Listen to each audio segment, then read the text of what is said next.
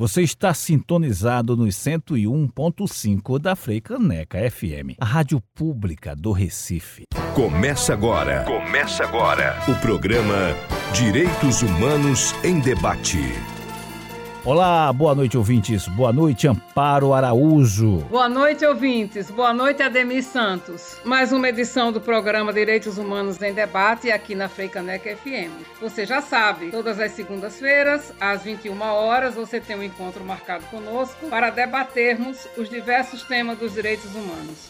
Por aqui também, muita informação, serviços, dicas de livros, filmes, eventos e música de qualidade. O tema do programa de hoje é os movimentos de trabalhadores rurais. Recebemos o presidente da Confederação Nacional dos Trabalhadores, Agricultores e Agricultoras Rurais da Agricultura Familiar, CONTAG, Aristides Santos e o integrante da Coordenação do Movimento dos Trabalhadores Rurais Sem Terra, MST, Jaime Amorim. O programa Direitos Humanos em Debate é uma produção da sociedade civil para a Freicaneca FM, a rádio pública do Recife. Informamos a você, ouvinte, que o programa Direitos Humanos em Debate também é veiculado na rádio Timbira AM de São Luís do Maranhão, uma parceria da Freicaneca FM com aquela emissora. Boa noite a todos, bem-vindo aos Direitos Humanos em Debate.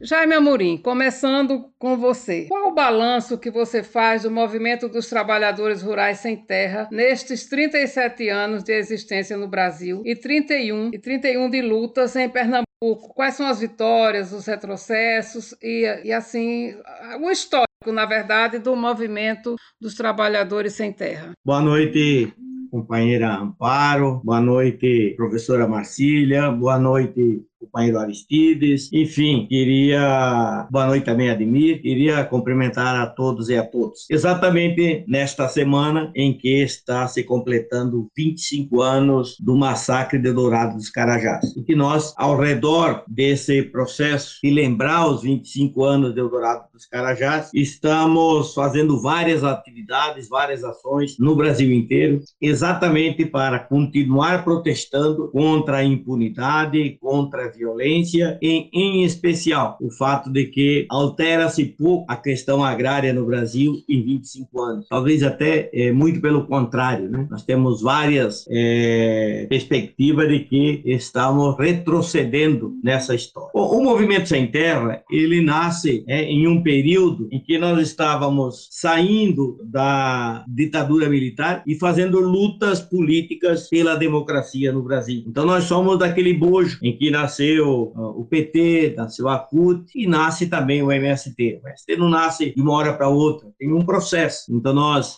Iniciamos um processo ainda lá em 79, né, é, em Cruz Alta, no Rio Grande do Sul, e viemos então construindo o um movimento de luta pela terra, junto com a CPT e muitas organizações e movimentos também isolados, que vão surgindo até é, nós consagrar o MST em 1984 e realizando o primeiro congresso ainda em 1985. Então foi uma construção. E nós deslocamos um grupo de companheiros, entre eles estava eu, para vir ajudar a construir o movimento Nordeste, porque o movimento sem terra já nasce com essa vocação de ser um movimento de massa e um movimento nacional. Então, para ser um movimento nacional, né, nós teríamos que é, fazer com que o MST estivesse efetivamente em quase todo o território nacional. E nascemos com três objetivos bastante claro e concreto. Primeiro, lutar pela terra, dizer, é lutar contra o latifúndio, fazer ações de luta para que pudéssemos conquistar um processo de desapropriação de terra, lutar pela reforma agrária, né, num conceito mais amplo né, da da reforma é, no, no campo e lutar por transformações sociais. Então, isso nos guiou durante toda a história e nos guia até hoje. É por isso que há muitas dúvidas de alguns. É, bom, o MST se mete em tudo. É porque nós não somos apenas um movimento social. Nós também temos três caráteres que nós é, normalmente reafirmamos. Nós somos um caráter de movimento social mas temos também o nosso caráter sindical, porque temos pauta de reivindicação, fizemos luta econômica e, e temos o caráter de organização política. Por isso que temos formação política, articulação internacional, alianças nacionais, enfim, a gente discute todos os temas né, que vão aparecendo na conjuntura brasileira. Hoje mesmo, né, nós estamos, junto com o conjunto da sociedade, discutindo aquelas três bandeiras de luta: né, garantir vacinação pública e gratuita para 100% da população brasileira, né, garantir o auxílio emergencial de pelo menos 600 reais para todas as pessoas que necessitam para poder garantir o isolamento social e lutar pelo fim do governo Bolsonaro. Então, isso nos guia durante toda a nossa história. Aqui em Pernambuco, nós é, conseguimos fazer a primeira ação, que é a partir daí que nós dissemos, é, foi oficialmente constituído o MST em 89. E de lá para cá viemos construindo um movimento, vamos dizer assim, com bastante coerência com muita luta aqui em Pernambuco, como também no Nordeste e no Brasil inteiro. Bom, eu poderia dizer, é, é, o que, que, nós podemos fazer como balança? Porque o balanço tem que ser feito em várias frentes, né? É, na frente da conquista da luta pela terra, eu diria que o movimento inspirou várias outras organizações a fazer a luta pela terra, a fazer ocupações, inclusive utilizando a mesma metodologia. Em Pernambuco mesmo, a FETAP se somou nesse processo, surgiram tantas outras organizações. Então, no conjunto, eu diria, né, nós temos assentado no Brasil, a partir da luta pela reforma agrária, aproximadamente um milhão de famílias. Isso significa mais ou menos 5 milhões de pessoas que vivem direto ou indiretamente das terras conquistadas nesse período. É, temos escolas praticamente em todos os assentamentos, então seria outra forma de balanço. A questão da saúde, a questão da produção de alimento. Hoje me parece que o maior desafio nosso é fazer essa transição da monocultura e do pacote tecnológico para a produção de alimentos saudáveis. Acho que esse é um desafio importante que nós estamos metidos aí. Em Pernambuco, nós é, temos do MST aí é, não só aquilo que inspirou, mas é, é, o concreto né, da nossa força. Nós temos hoje 222 assentamentos conquistados em Pernambuco e isso envolve aí em torno de quase 14 mil famílias. E temos ainda, sem ser resolvido, 165 acampamentos espalhados aí pelo estado de Pernambuco. Perdemos muitas vidas, é, muitos companheiros e companheiras que lutaram e não chegaram até aqui, mas efetivamente eu, eu posso dizer que fomos construindo e estamos em construção para que possamos construir um movimento não para nós, mas para o conjunto da sociedade, na ideia de que enquanto tiver um latifúndio, nós estamos lutando para que esse latifúndio possa ser desapropriado de acordo com a legislação brasileira e possa ser distribuído para fins de reforma agrária. Aristides Santos, boa noite, companheiro. Bem-vindo você também ao Direitos Humanos em Debate.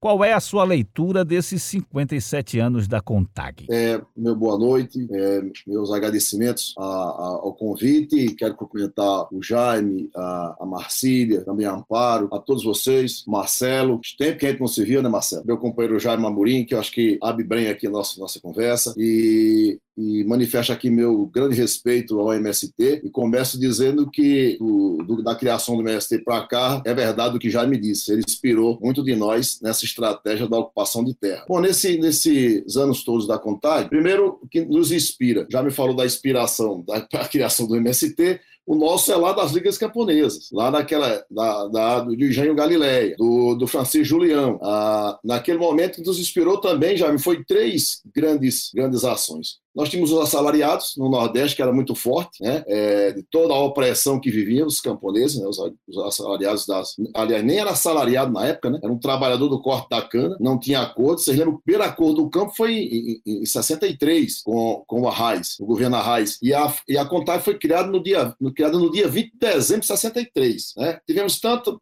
pouca sorte, como diz a história, que, que no 31 de março de 64 teve o golpe. Então já houve intervenção, a confusão toda. Claro que que o golpe é, é, tem a ver com a efervescência da luta no campo, na época, mas tinha a ver com as medidas tomadas pelo, pelo Jango na época. Todo aquele processo fizeram essa, essa intervenção militar que durou 22 anos aí de, de, de muitos prejuízos, né? de mortes, assassinatos, perseguições e tantas coisas mais. É? Então, três coisas nos inspiraram. Uma foi essa questão da exploração a, a, aos trabalhadores do corte da cana, que depois conquista é, as convenções coletivas, direito a, a ter convenção coletiva, é, algum direito trabalhista, e aí o restante da história vocês conhecem. Um, outro motivo da questão da CONTAG era a luta dos lavradores, chamados lavradores na época. Né? Poucas pessoas tinham terra, a, a maioria deles eram, eram, eram explorados na meia, né? é, nos, nos, nos arrendamentos, então, isso foi gerando conflitos com os proprietários de terra. Isso no Sul era bastante forte, lá teve o processo da colonização. Então, é, isso motivou se articular nacionalmente para a construção da contagem. E o outro motivo, a terra. A reforma agrária está desde o início. O, o, problema que faltava, que a gente não tinha no início, já era a forma de, de, conquistar a terra, que era o processo da ocupação que vem bem depois. Mas a reforma agrária está desde o início, porque tinha uma base fundamental. Como ser lavrador, como ser agricultor, pequeno, é, no caso nosso agora agora agricultores familiares, que a gente veio ser chamado de agricultor familiar já nos anos, nos anos 2000, é que a gente conseguiu aprovar a lei da, da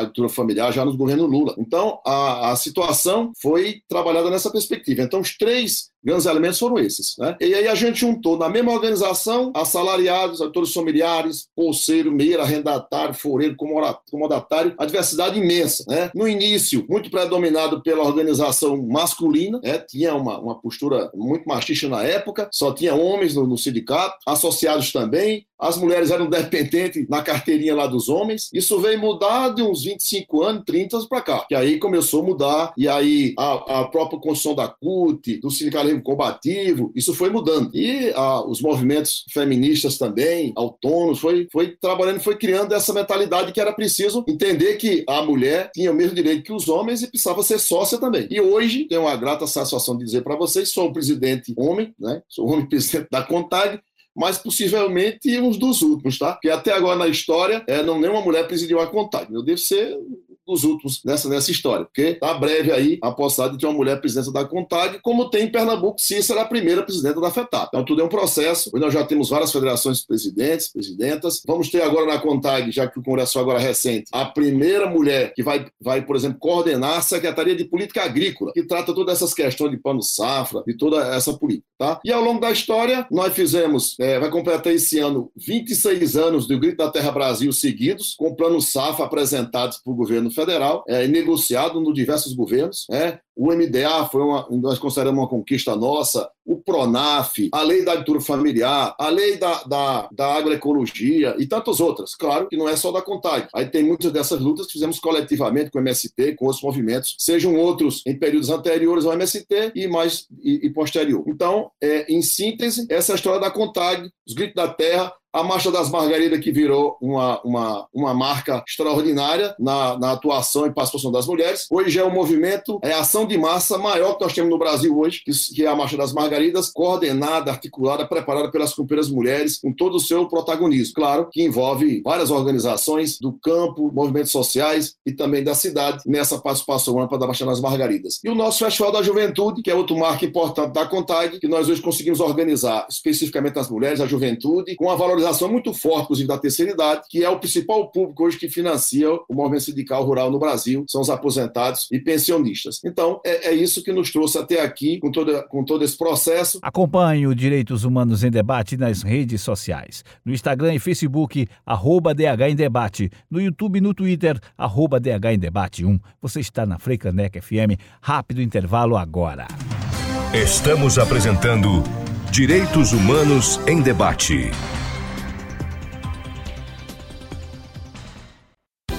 Voltamos a apresentar Direitos Humanos em Debate.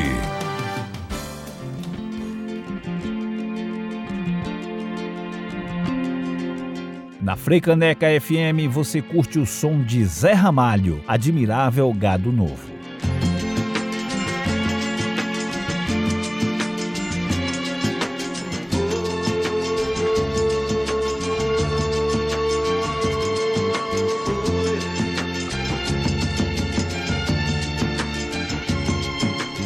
Que fazem parte dessa massa que passa nos projetos do futuro.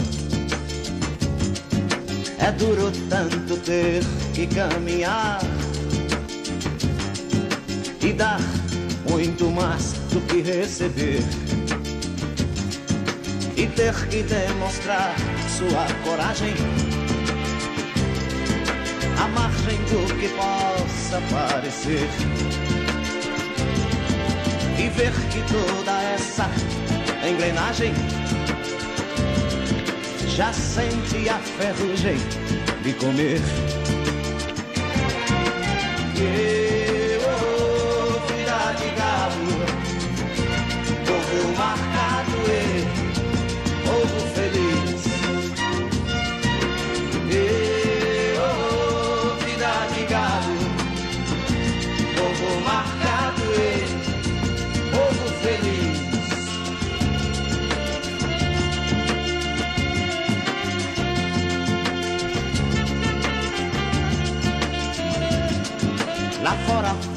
tempo confortável.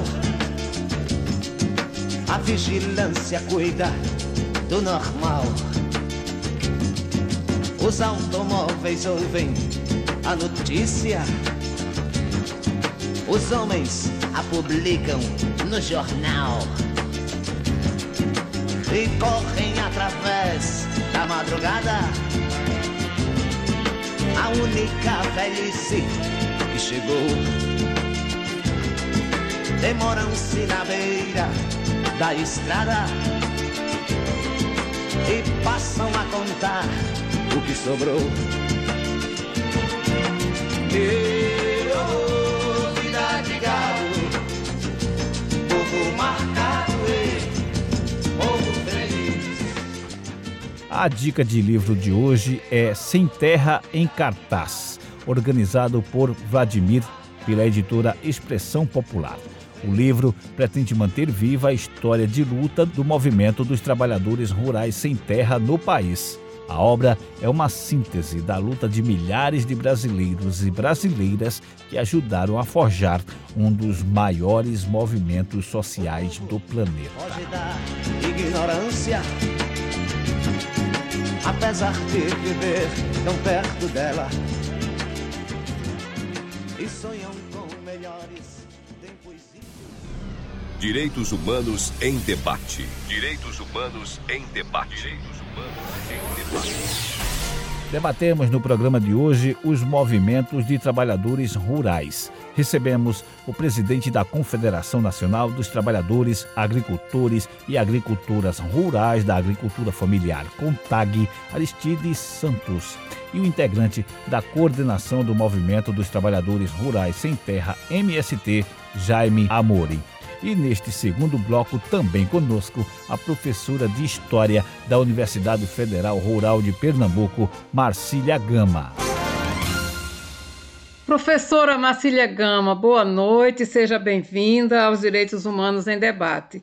Eu gostaria que você fizesse agora suas colocações para os nossos convidados, Jaime e Aristides. Muito boa noite, Amparo, os colegas agora da, da Rádio Freicaneca. É um prazer e uma honra estar aqui com vocês, com Jaime Aristides. E eu quero colocar, assim, meu, a minha admiração pela luta que vocês vêm travando à frente é, do movimento do, do- da, pela terra, né? Veja, o Brasil, ele passa por 305, mais de 350 anos de escravidão, tá? Nesses 350 anos, a transição, essa questão da agrária, essa questão da terra, é algo que perpassa toda a história é, do Brasil, né? desde o período colonial até é, a República. Né? A própria República do Brasil ela foi feita em cima de um golpe militar dado em 1889 e os grandes movimentos de transformação que foram é, pensados para o Brasil, todos passam pela questão agrária. A questão agrária é algo que é, está na, na base de todos os argumentos pelas mudanças que transcorreram no Brasil e que motivaram os golpes, tanto de 10 de novembro de 37, que foi o golpe do Estado Novo, como também o de 1964. Então, eu perguntaria a vocês é, em, que, em que sentido, em que ponto vocês percebem ainda essa presença escravocrata, latifundiária, patrimonialista e conservadora.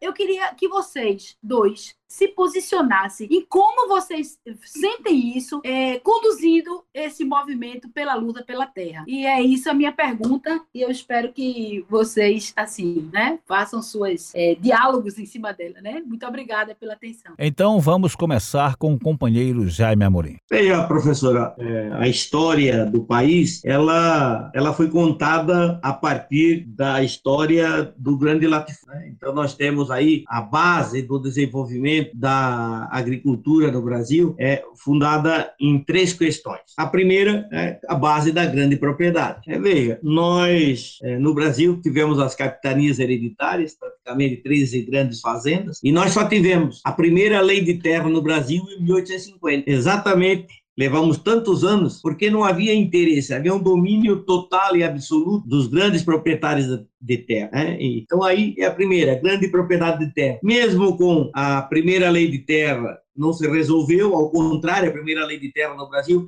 não foi para destituir o grande latifúndio, mas foi justamente para garantir a perpetuação do grande latifúndio. Nós tivemos o fim é, do período é, de trabalho escravizado no Brasil em 1888, mas não se alterou, então aí seria uma possibilidade. Não se alterou em nada, muito pelo contrário, se manteve enraizado o latifúndio. Nós tivemos uma outra alternativa que foi o período da industrialização. O Brasil, como vários países em desenvolvimento na época, em especial a Argentina, o Chile, África do Sul, é que tinham um desenvolvimento industrial meio parecido, é, a, a, o evento do desenvolvimento industrial seria uma alternativa para transformar né, a questão agrária brasileira. Infelizmente, isso não ocorreu. Eles buscaram alternativa a partir da importação de alimentos para resolver o problema das grandes cidades e da necessidade de produção de alimentos, mas não resolveram o problema da terra. É, mesmo com as movimentações e mudanças realizadas em, nos anos 30, mesmo assim não foi o suficiente. Eles perdem parte do poder político político, mas se mantém efetivamente com grande poder econômico e também com grande influência política no Congresso, no Senado e no governo federal. E quando nós achávamos que podíamos, né, que foi a partir da luta dos trabalhadores, trazer pela primeira vez o tema da reforma agrária como uma questão política, em 64 eles deram um golpe. Então, infelizmente,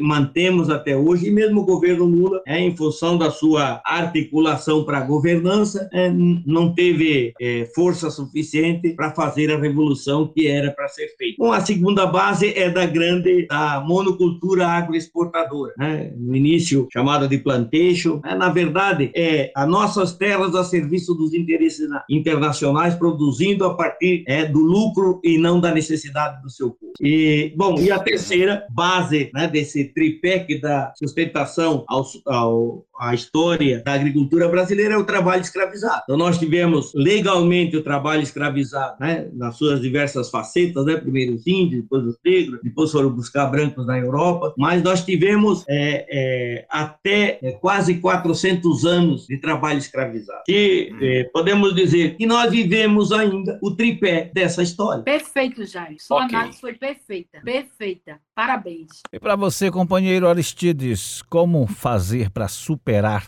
esse déficit civilizatório que temos hoje no país, como muito bem explicou, explanou aí o companheiro Jaime Amorim e como perguntou a professora Marcília Gama lá atrás. Por favor. Depois desse histórico do Jaime aí, eu podia só assinar embaixo, mas vou, vou complementar com, com uma, uma visão mais, mais geral. É, seguinte, primeiro, Primeiro, é, nós temos uma, uma, uma, visão realmente do país de que essa, essa coisa da, da escravidão, dessa cultura escravocrata, é, escravocrata ela ela ela está muito presente é, né, nessa cultura da, das elites. Isso não é só a elite agrária também, é também a elite da cidade. É só olhar a recente conquista do direito doméstico e o que significou para Dilma a reeleição em 2014. É, o que eu vi aqui em Brasília, gente, era algo assim é, é absurdo das, das, das senhoras, das pessoas você percebia que um nível cultural, de estudo, de, de conhecimento, que mas tratavam, comentavam nos cafés, no lugar que a gente ia, nos restaurantes, é barbaridades. Tá? Bom, ponto agora, agora estão dando direito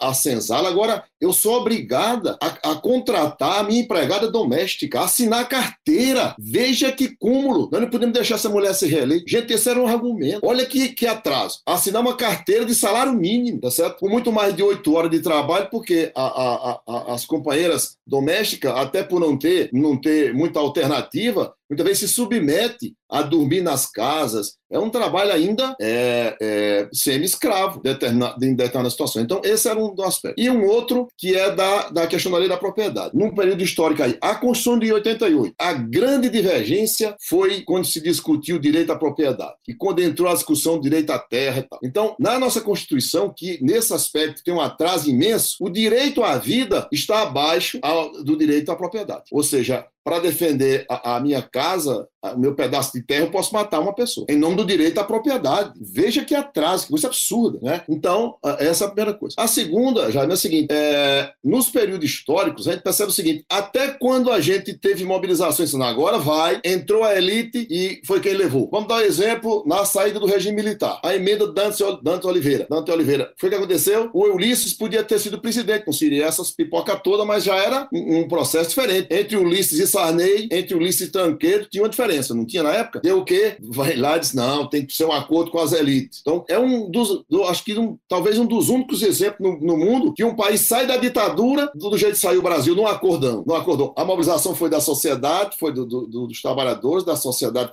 mais pobre, do povo, das reações, é, em defesa da democracia, os democratas, etc., mas quem levou o bolo? A elite. Então nós estamos vivendo isso. Né? É, e agora, e agora que eles nem precisam mais dar golpe, né? eles agora dão golpes eleitorais. Aí você tem o Supremo que, que, que, que foi omisso no processo de julgamento da Dilma, então foi mais um golpe agora recente, muito forte. E as consequências que estamos vivendo hoje têm a ver com o Conselho de 2016. Todos os desgastes que foi montado, toda aquela narrativa, a grande mídia aliada. Então, esse é um grande problema. A questão da comunicação, e nós estamos vivendo um momento bastante difícil. Então, todo esse processo leva a gente a entender que, que tudo está parecido com lá nos anos 70, 50, 40, só com outra roupagem, um outro discurso, mas continua do mesmo jeito. Negro é negro, pobre é pobre, trabalhador é trabalhador, elite é elite e é desse jeito. Perfeito. Professora, satisfeita? Muito feliz com a clareza é, de ideias, de pensamento e de luta, porque é uma luta que atravessa séculos. Gente, é absurdo que a gente esteja em pleno século XXI é, tendo que rever algo que poderia ter sido resolvido lá em 1888 ou 1850. Mas aí a gente observa como a questão é, das elites interfere radicalmente nos avanços dos movimentos sociais. Parabéns aos dois, muito obrigada, estou satisfeito. Obrigada. Este é o Direitos Humanos em Debate. Rápido intervalo, agora. Não saia daí. Já já, o programa Direitos Humanos em Debate estará de volta. Voltamos a apresentar Direitos Humanos em Debate.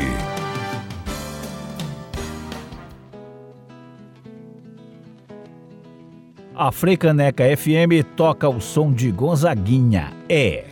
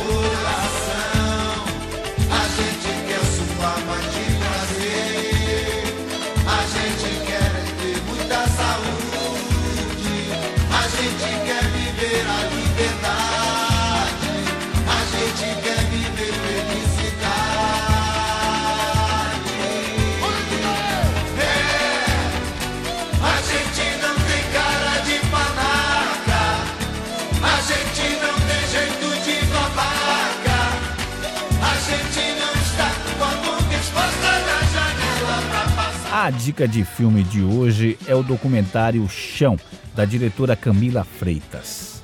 O filme mostra a ocupação de milhares de pessoas em uma usina de cana-de-açúcar em Santa Helena, Goiás, e acompanha a luta dos sem terra no cotidiano e nos tribunais pela reforma agrária. Chão, da diretora Camila Freitas, está disponível no YouTube.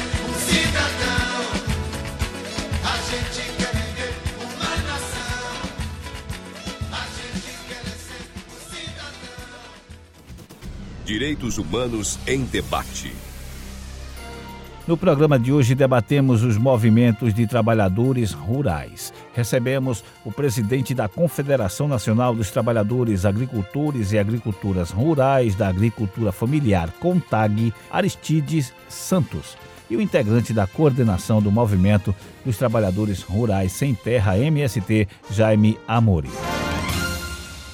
Aristides, Há pouco, a CONTAG apresentou à ministra da Agricultura, Tereza Cristina, a pauta de negociação do Plano Safra da Agricultura Familiar 2020-2021. Então, eu gostaria que você explicasse para os nossos ouvintes da Timbira M lá do Maranhão e aqui da Freicaneca FM quais são os principais pontos desse documento entregue à ministra. Primeiro, nós tratamos também das questões agrárias. Estamos reclamando da situação do INCA, de todas as coisas que nós falamos aqui em relação às questões agrárias no Brasil. E só para dar um dado que nesses últimos 20 anos a Contag trabalhou com as suas federações e sindicatos muito essa questão da reforma agrária, nós temos assentados, Jaime, no, no que a gente administra, é, assentamentos, mais de 3.700 no Brasil. São, são mais de 550 é, mil famílias assentadas no Brasil. Então, de 70 mil que estão em áreas de ocupação. Imagine quantas o MST tem. É, a reforma agrária está parada. E pela, por ela ter parado, nós entramos com ação no Supremo Tribunal Federal, é, assinadas CONTAG, Contraf Brasil, PT, é, PSOL, PCdoB, Rede e PSB. Está com o ministro Marco Aurélio. Só espero que ele não vote do jeito que votou hoje, para ver se ele, se ele atende a gente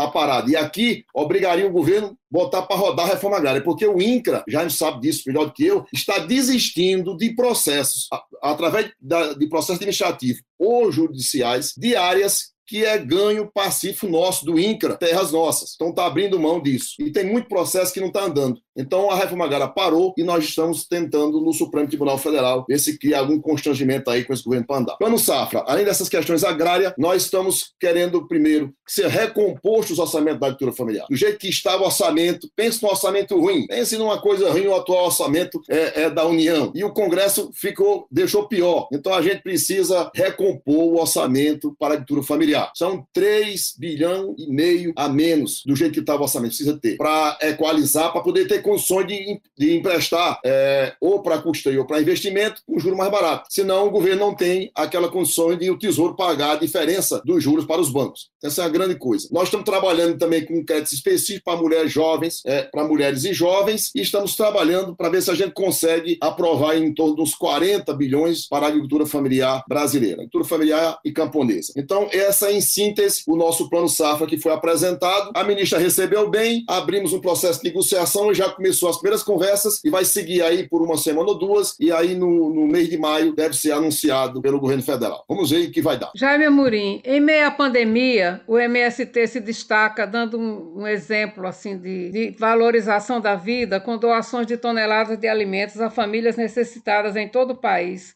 Fale-nos um pouco sobre isso para nós e para os ouvintes da Frecaneca. Veja, a, a gente foi aprendendo na nossa história de que a solidariedade é um dos valores fundamentais da construção de um ser humano lutador. E em todos os momentos você tem que estar prestes a exercitar isso. Nós temos um governo genocida e nós temos uma sociedade que vive entre essa uh, situação da política negacionista do presidente e a necessidade de se cuidar e de se salvar. Então aí há uma disputa entre a defesa da vida e a defesa da violência e da morte. Quando uh, inicia a pandemia, o ano passado, nós já buscamos é, a, a definir as questões, a nossa atuação, ainda na via campesina, onde nós é, tiramos um documento que dizia Durante a pandemia, além de todos os cuidados que nós chamávamos então de isolamento produtivo, vamos chamar agora novamente disso, nós temos que garantir é, produzir alimento para a população, porque nós já prevíamos efetivamente que nós íamos ter uma crise alimentar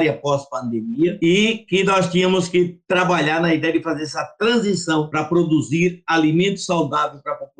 Esse é um desafio né, dos camponeses no mundo inteiro. Nós aqui no Brasil trabalhamos isso também. A produção de alimento é fundamental. No bloco anterior, professora Marcília, nós acabamos de dizer que uma das alterações de fato que teve é que nós chegamos, né, nesse período anterior, a chegar a produzir em torno de 72% da alimentação que a população brasileira consome e que o agronegócio produz para exportação. Bom, nos coube, então, né, já que tem que ser bastante relâmpago aí por causa do tempo, nos coube a tarefa de, aonde for possível, nós podermos trabalhar a ideia de distribuir alimento produzido nos assentamentos para poder atender as populações mais menos favorecidas e mais vulneráveis da cidade. Aqui em Pernambuco nós temos várias ações, né, com a marmita solidária no Recife, com apoio de diversas organizações, é, trabalhamos junto, é, é, trabalhamos um programa especial que é a questão dos agentes populares de saúde e fomos é, fazendo diversas atividades solidárias, distribuindo alimentação em marmita e ao mesmo tempo fazendo com que a gente pudesse orientar a população para poder se proteger do vírus. E fomos construindo. Agora, né, nós estamos numa nova etapa. Nessa etapa em que nós é, não se sabe exatamente até onde esse país vai chegar, mas há um alarme muito grande de que nós vamos chegar a ter é, pela, até 5 mil mortos diários. Isso é um horror, é o caos total. Então, a nossa tarefa agora não é apenas distribuir alimentação, mas produzir alimentos solidários. Então, nós vamos ter esse período aí agora que estamos trabalhando para que todas as áreas comunitárias nos assentamentos né, e áreas que estão ociosas, podemos produzir alimento com o objetivo de distribuir para as pessoas que estão em situação mais vulnerável nas cidades. Então, nós nos tocamos a isso. No Recife, articulamos a partir do Armazém, é, em Petrolina, passamos a distribuir alimentação no estado inteiro. No Brasil inteiro fizemos isso. Hoje, nós perdemos a conta até porque não é possível mais calcular quantas mil toneladas nós já distribuímos para a população. Mas foi, foi muito, é, e, e, com certeza não é o suficiente, porque por mais que a gente possa articular para distribuir alimentação, é, não resolve a, a, situação da população. Jaime Amorim, recentemente Bolsonaro acusou o MST de ser violento contra assentados. Qual a resposta do MST para esse presidente genocida e fascínora e de defensor da violência e de armas. Veja, é, nós não vamos dar resposta para Bolsonaro, até porque ele nem merece e nem tem legitimidade para ter uma resposta a ele. Nós vamos dar resposta para a sociedade, que é o que nós estamos trabalhando, produzindo alimentação, né, nos comprometendo efetivamente em poder avançar para poder produzir uma alimentação mais saudável, porque geno, é, violento é eles, né? Nunca se viu liberação de tantas armas e agora querem continuar a liberar. Né? Veja, nós já estávamos construindo uma cultura, é claro que longe ainda né, de nós podermos ter uma sociedade menos armada e mais disposta ao diálogo, à democracia, mas é, hoje liberar armas para os fazendeiros, até seis armas por pessoa física, isso é um horror, né? é armar a população é, contra os movimentos sociais, mas também contra todo mundo, então é uma população armada. Então isso é ser violento. A nossa cultura e a nossa luta é pela paz, para que as pessoas tenham o mínimo necessário para poder comer. Então esse governo não não merece o nosso respeito, não merece nossa resposta. Aristides Santos, você quase explicou, já explanou sobre essa questão que vou formular agora, mas eu gostaria que você esmiuçasse um pouco mais para os nossos ouvintes. Como as famílias da agricultura familiar tem enfrentado a falta de acesso a crédito, o aumento da fome e o descaso desse governo federal. A luta não está fácil, não. É, nós temos é, dados de alguns estados que têm feito pesquisa que nos leva a uma média de em torno de 50% das famílias é, da agricultura familiar e camponesa perderam renda nesse período, ou porque as feiras fecharam por conta dos decretos e eles não podem vender seus produtos, ou porque o consumidor não foi à feira comprar porque estava no distanciamento social. E a segunda grande problema é a falta de investimentos. Nós chegamos a aprovar um projeto de lei, que levou o nome de Assis Carvalho no Congresso Nacional, que criava, né, Jaime, ali um amparo é, especial para os agricultores familiares, para tratar as mulheres, a juventude, e o governo vetou, Bolsonaro vetou. Estamos com outro projeto agora que é basicamente uma cópia, o Assis Carvalho 2, e vamos ver o que é que vai dar. Então nós vamos enfrentar com muita dificuldade. Agora, a orientação da CONTAG é, primeiro, todos os cuidados, distanciamento. Temos também nossa campanha de solidariedade, que é a campanha é, que nós chamamos de Campo Conectado pelo Bem. Então, todas as articulações também para ajudar os mais pobres, inclusive nas periferias das cidades. Então, todo esse processo. E agora a luta é por vacina, é vacina, vacina, vacina, vacina já, porque é um dos caminhos que a gente tem. É, produzir alimentos com todo cuidado, porque a gente não pode parar, porque é uma atividade é, é, essencial, senão a gente não sai da pandemia. E vamos ver se a gente consegue recompor o orçamento para a agricultura familiar, ter um plano aí com recursos que dê para a gente ir administrando, brigar pelo recurso para o PENAI, PAA. Esse é o Direitos Humanos em Debate. Último intervalo agora. Daqui a pouco, voltamos com muito mais informação. Programa Direitos Humanos em Debate debate, em debate, em debate, em debate. Voltamos a apresentar Direitos Humanos em Debate.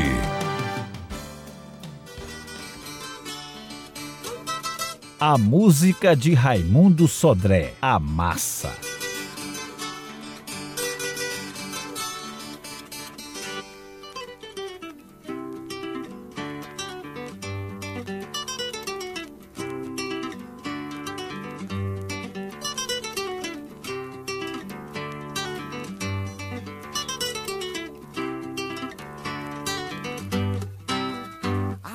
Gente. É dor de menino acanhado, menino bezerro pisado, no curral do mundo a penar.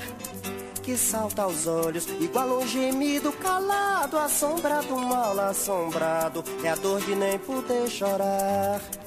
A dor da gente é dor de menino acanhado, menino bezerro pisado, no curral do mundo a penar que salta aos olhos, igual um gemido calado, assombrado, mal assombrado, é a dor de nem poder chorar. Moinho de homens que nem girimuns amassados, mansos meninos tomados, massa de medos iguais. Amassando a massa, a mão que amassa a comida, desculpe, modelo e castiga, amassados homens normais.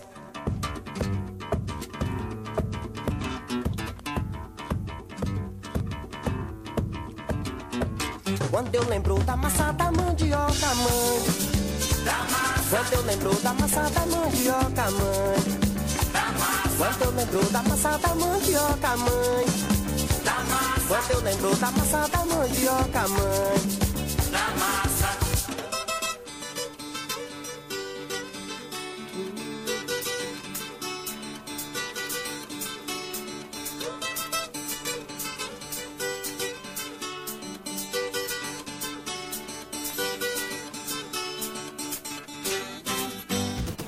Direitos Humanos em Debate. Debatemos no programa de hoje os movimentos de trabalhadores rurais. Recebemos o presidente da Confederação Nacional dos Trabalhadores Agricultores e Agricultoras Rurais da Agricultura Familiar, CONTAG, Aristides Santos, e o integrante da coordenação do Movimento dos Trabalhadores Rurais Sem Terra, MST, Jaime Amorim. Neste bloco, nós temos a participação do companheiro Anacleto Julião, que vai formular uma questão para os nossos convidados. Anacleto Julião. Quero agradecer estar no programa e, através do produtor Ademir Santos e ouvintes é, e Amparo, quero dar o meu abraço a todos e todas. Quero também dar meu abraço aos companheiros que escutam essa rádio no Maranhão. Queria dizer a vocês que nós sabemos que o MSDAG são organizações de continuidade da luta de muitas outras lutas das gerações passadas, entre elas a das ligas camponesas dos anos 50 50 60. Como, por exemplo, hoje você é, Jaime Amorim e sua esposa, a companheira Neuza, são membros da direção nacional do MST e também do companheiro Aristide Santos, que tem uma, uma projeção nacional também, que apoiam, que como poderiam apoiar, qual é a opinião de vocês na, na construção do Memorial das Ligas Camponesas do Brasil, Francisco Julião, na Galileia, Vitória de Santo Antão. Vocês sabem que nós temos que resgatar nossa história, a história do nosso povo de lutas e como poder fazer essa continuidade da nossa história,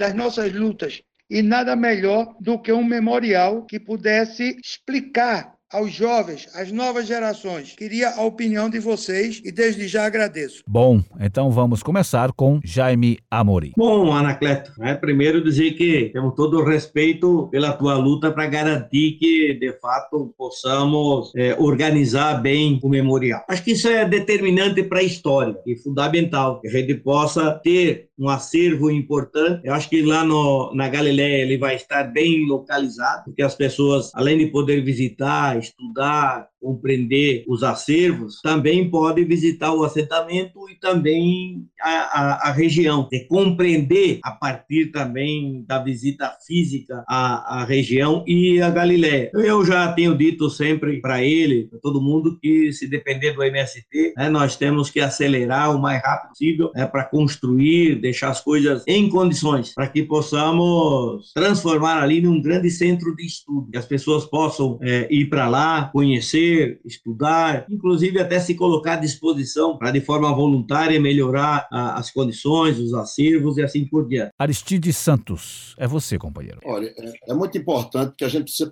preservar nossa memória. É, e eu acho que é uma iniciativa muito importante e pode contar com a CONTAG. É, eu vou já fazer uma conversa com a FETAP em Pernambuco, vocês podem procurar, porque é quem está na nossa base da CONTAG aí. A FETAP tem história nesse, nesse, nesse, nessa região, no município. O, o companheiro o João Santos foi secretário de, de, Reforma Agrária da CONTAG, aliás, da FETAP. Ele hoje está na FETRAF, mas ele é do município, o pai dele foi um desses lutadores da época, então nós temos história ali, e a FETAP e o Sindicato de Vitória vão ter todo interesse e vão apoiar, e a gente da CONTAG aqui também. Então, qualquer campanha, qualquer ação, naquilo que nos couber, pode nos convocar, que a gente, nós vamos estar juntos. Aristide Santos, quais as perspectivas da CONTAG para esse 2021 e 2022? Olha, os desafios são imensos, mas nós fizemos um congresso agora com quase 3 mil delegados e delegadas, paritário entre homens e mulheres, elegemos nossa direção da CONTAG, aprovamos um documento base que vai se, vai se transformar nos anais do Congresso, tudo à distância. Então,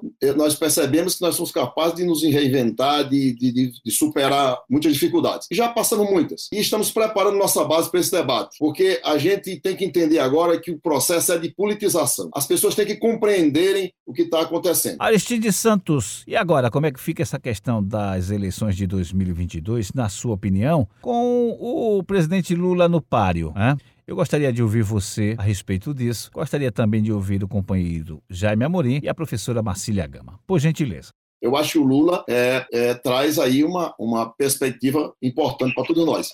Então, se depender de mim como militante, inclusive sou filiado do PT, nós vamos eleger o Lula, trazer ele de volta para juntos tentarmos consertar o Brasil. Espero, né, Jaime, que ele seja, é, assim, consiga formar um governo, que a gente consiga se aliar mais com a sociedade, mais com os movimentos, que a gente possa, se não fazer a revolução sonhada, mas não dá para administrar, é, dependendo do agronegócio, e ainda vamos ter que alinhar a eleger o presidente mas eleger também uma bancada no Senado e na Câmara que dê sustentação ao governo para não precisar fazer aqueles acordos com a elite. Jaime Amorim, Aristide Santos tocou no assunto crucial para a democracia, que é a importância de elegermos em 2022 forças progressistas, tanto no executivo e, sobretudo, no legislativo. Gostaria de ouvi-lo a respeito disso. Mas antes, eu gostaria que você falasse para a gente, para os nossos ouvintes da Freicaneca FM e da Timbira AM do Maranhão, sobre as ações do MST para este 2021. Nós é, não temos nem a legitimidade, nem o direito de ficar pensando em 2022. Nós temos uma tarefa muito maior nesse exato momento. O 2022 eleitoral, nós vamos pensar a partir das condições que vão surgir. Mas hoje nós temos que salvar vidas, que é fundamental. Senão nem Lula nós vamos ter, porque não se sabe como é que vai estar a situação desse país nesse momento. Hoje, inclusive, nós convocamos uma plenária com os prefeitos e e vereadores do campo do Brasil inteiro para discutir o que nós vamos iniciar no dia 17, né? quando nós vamos lembrar o Eldorado dos Carajás, no dia é, considerado Dia Internacional de Luta pela Terra, é, uma parada pela vida. E que nós temos que garantir que as pessoas entendam que a vida tem que ser colocada em primeiro lugar. Então, eu diria, nossa tarefa fundamental em 2021 é garantir que as pessoas possam se proteger e salvar a vida. Segundo, é nossa tarefa política derrotar Bolsonaro esse ano, não o ano que vem. O Bolsonaro tem que ser derrotado esse ano para que possamos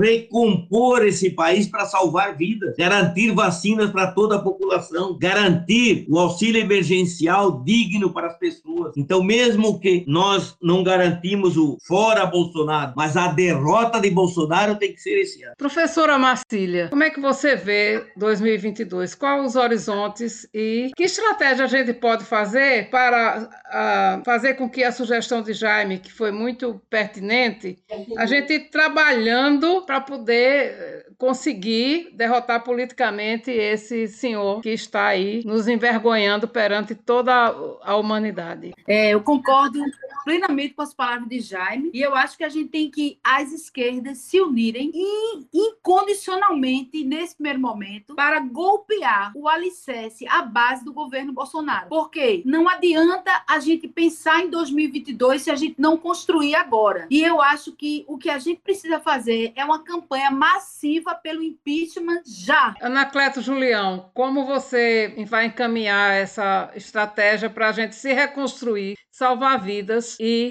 fazer uma mudança em 2022? Eu acho que todas as propostas aqui é, colocadas são válidas. Acho que também essa questão de unificar as esquerdas também, também deve ser feita de forma muito cuidadosa. Também não discriminar aquele centro, é, o, os partidos de centro ou de centro até mesmo direita, mas a unificação não pode ser apenas de partidos de esquerda. Não podemos nesse momento ter radicalismos, mas existem muitas formas de luta, como um dia me disse o próprio Marcelo Santa Cruz. Acho que essa unificação deve ser na base da sociedade. Estamos chegando ao final e gostaríamos que vocês fizessem suas considerações em 30 segundos. Por gentileza, começando com o companheiro Aristides. Eu quero agradecer de coração ao convite e espero que a gente tenha ajudado na, na conscientização do, do, desse processo, nossos ouvintes possam ajudar é, e refletir sobre esse momento. Momento que nós temos que levar em consideração defesa à vida,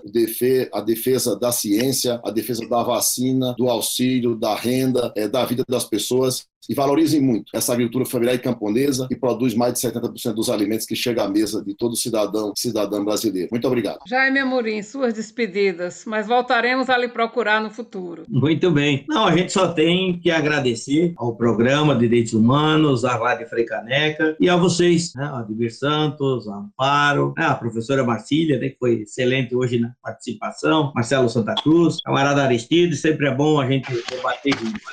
Eu não tenho dúvida nenhuma que nós estamos num grande momento histórico, encruzilhada histórica que nós vamos ter que destravar. Então, superar esse momento é determinante para que possamos construir momentos em que a sociedade brasileira possa ter orgulho de viver nesse país. Por enquanto, nós só podemos dizer, fora genocida, que você já destruiu grande parte desse país. Muito obrigado. Nossos agradecimentos à participação de todos em nosso programa na noite de hoje. O programa Direitos Humanos em Debate é uma produção da sociedade civil para a Freicaneca FM, a rádio pública do Recife. Lembramos que o programa Direitos Humanos em Debate também está sendo reproduzido na Rádio Tibira M de São Luís do Maranhão, numa parceria da Freicaneca FM com aquela emissora. Abraço, todo especial a todos e todas aí do Maranhão. O tema do programa de hoje foi os movimentos de trabalhadores rurais. Recebemos o presidente da Confederação Nacional dos Trabalhadores, Agricultores e Agricultoras Rurais da Agricultura Familiar, CONTAG, Aristides Santos, e o integrante da coordenação do Movimento dos Trabalhadores Rurais Sem Terra, MST, Jaime Amorim. Também esteve conosco a professora da Universidade Federal Rural de Pernambuco, Marcília Gama, e o companheiro Anacleto Julião. O programa tem produção e apresentação de Ademir Santos. Coordenação geral e apresentação de Amparo Araújo Trabalhos técnicos, edição e produção de áudio de João Montenegro. Consultoria Alberto Vinícius. Ana Zélia Belo, Chico de Assis, Dora Pires, Edival Nunes Cajá, Elizabeth Godinho, Fernanda Carvalho, Fenelon Pinheiro, Marcelo Marimelo, Marcelo Santa Cruz, Maria Eunice Ribeiro, Marta Almeida, Yane Teres, Rita Cipaí, Tereza Guimarães e Vanessa Patriota. A você, ouvinte, que esteve conosco, nossos agradecimentos. Novo encontro marcado com vocês na próxima segunda, às 21 horas, aqui na sua Freicaneca FM. Até lá. Você acabou de ouvir o programa Direitos Humanos em Debate.